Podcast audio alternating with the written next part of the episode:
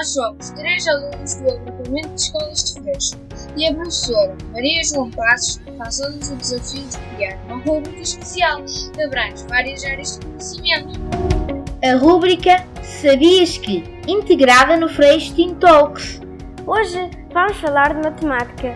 Sabias que a origem das ações remonta ao tempo de Xaraós, no Egito? Olá, eu sou o José Luís de 6 C. Eu sou o Pedro Machado, do 5 A. Eu sou Tatiana Magalhães, do 5 A. Olá, meninos! Vamos lá! Provem a toda a gente que afinal a matemática não é nenhum bicho de sete cabeças, nem a bruxa da Branca de Neve, não é, Pedro? Pois claro, vamos mostrar que a matemática, ao contrário do que os outros dizem, não é um bicho de sete cabeças, nem a bruxa de Branca de Neve. Aliás, ela está em todo o lado. E é tão fácil como aprender a andar de bicicleta, mas com números, claro. Ora bem, até o terceiro ano aprendemos que os números podem ir até mil. Depois, por ironia do destino, descobrimos que fomos enganados e que entre números existem números decimais. Ora bolas! E agora? Mais tarde, vêm-nos dizer que existem números fracionários. Mas afinal, os números são infinitos? Ora explica lá isso, Zé Luís. O que são números fracionários? Perguntam vocês. Não, quer, não querendo dar-vos muita seca, as frações tiveram a sua origem no Egito, há cerca de 3 mil anos antes de Cristo, para fazer a demarcação das terras que se situam junto ao rio Nilo. Os egípcios utilizavam uma corda como unidade de medida, e quando o terreno não tinha um número exato, então pegavam na unidade de medida e subdividiam-na. Daí a fração.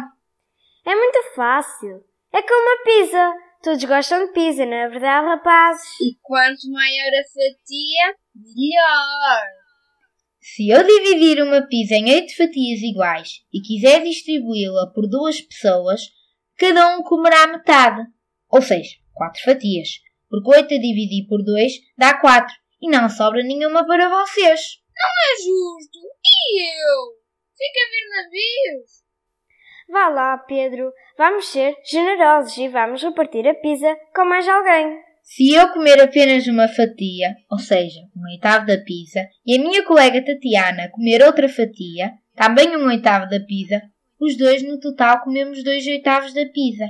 E sobram seis oitavos para vocês. Isto é, seis fatias. Veem como é fácil? Muito fácil e generoso, porque assim como sobram seis oitavos da pizza, serão todos para mim. E realmente, muito fico satisfeito. Ora, vamos lá ver se são capazes de resolver este problema. Para o lanche, a Tatiana dividiu uma tarte de morangos em 12 fatias iguais. Hum, que delícia! Vá lá, Tatiana, controla-te. O Zé Luís comeu três dozeavos da tarte. E tu, Tatiana, comeste quatro dozeavos da tarte. Que partes da tarte sobrou? Eu já não quero saber dessa parte. O importante é que eu como as quatro fatias.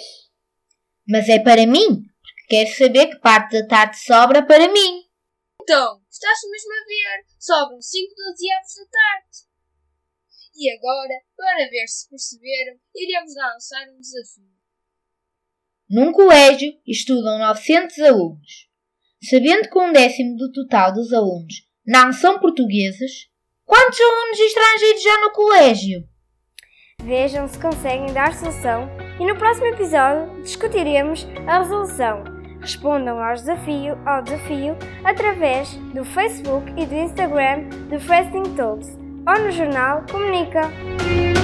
Participem! Participem. Até à próxima!